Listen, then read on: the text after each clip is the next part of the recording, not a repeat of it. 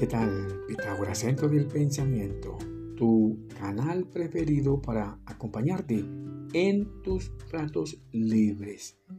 Recuerda degustar una rica y caliente taza de café. ¡Qué buen aroma! Bien, un saludo fraterno para todos y todas las personas que se conectan en este instante con Pitágoras Centro del Pensamiento. Qué bueno. Acá encima, donde me encuentro, acabo de pasar el gordo Alberto, un avión Hércules de la Fuerza Aérea de aquí de Colombia, haciendo su ruido majestuoso. Qué bueno. Iniciamos un tema muy importante. Vamos a hablar un poquitín de la ley de la ocurrencia. Una persona es igual lo que es su propia vida.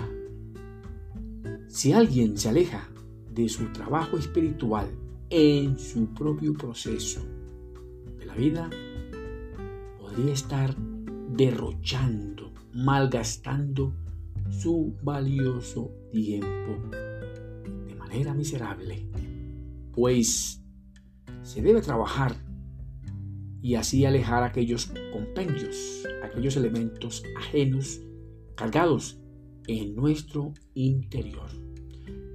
No hacerlo marcaría la diferencia entre la pobreza y la riqueza experiencial y difícilmente se podría alcanzar aquella maestría de lo espiritual. bueno. La muerte no como un evento, sino como un proceso cíclico para poder regresar de nuevo al génesis del proceso de la existencia. Pues una posibilidad de repetirla no sería algo raro. Según la filosofía oriental, nuevamente llegamos a ocupar aquel estadio de la siguiente vida. Muchos expertos místicos lo llaman reencarnación karmática. Diversas filosofías ocultistas sustentan la teoría de la reencarnación karmática, o sea, de la sucesión de vidas como una rueda con Así la llaman la filosofía budista, la rueda del sansara. La reincorporación y el sendero del retorno existe, según los que saben. Regresar nuevamente a este bendito mundo, proyectando sobre la superficie de la misma existencia, la misma vida, con sus deudas karmáticas incorporadas. Toca pagarlas. Toca hacer un préstamo allá en el banco cósmico. Qué bien.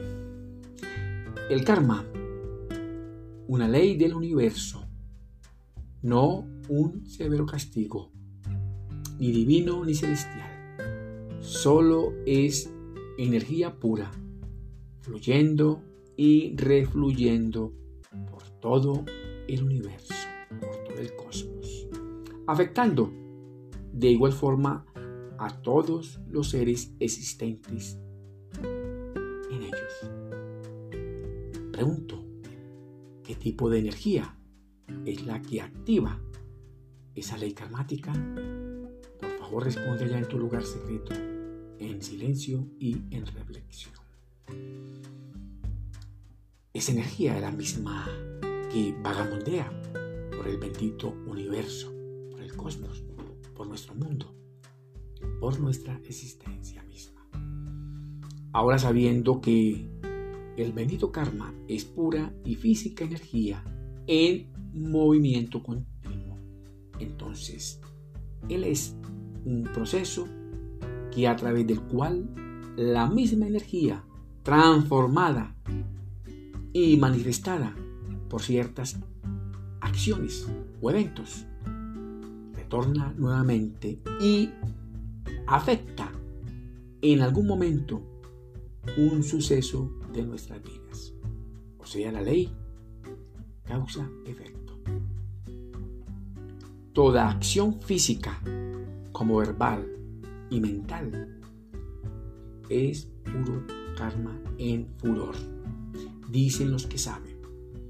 Cada uno vive las consecuencias de sus propios actos, sus acciones, ya sean estos justos, injustos, proactivos o reactivos, positivos o negativos.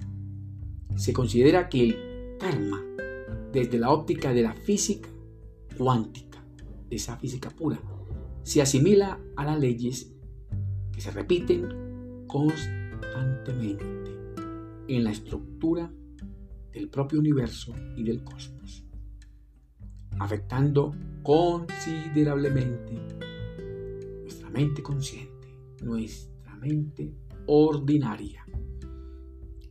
La tercera ley de Newton encuentra similitudes con la ley del karma, solo que Newton la extendió a cualquier cuerpo que genere fuerza y que tenga masa, siendo que la masa y la fuerza también son pura energías.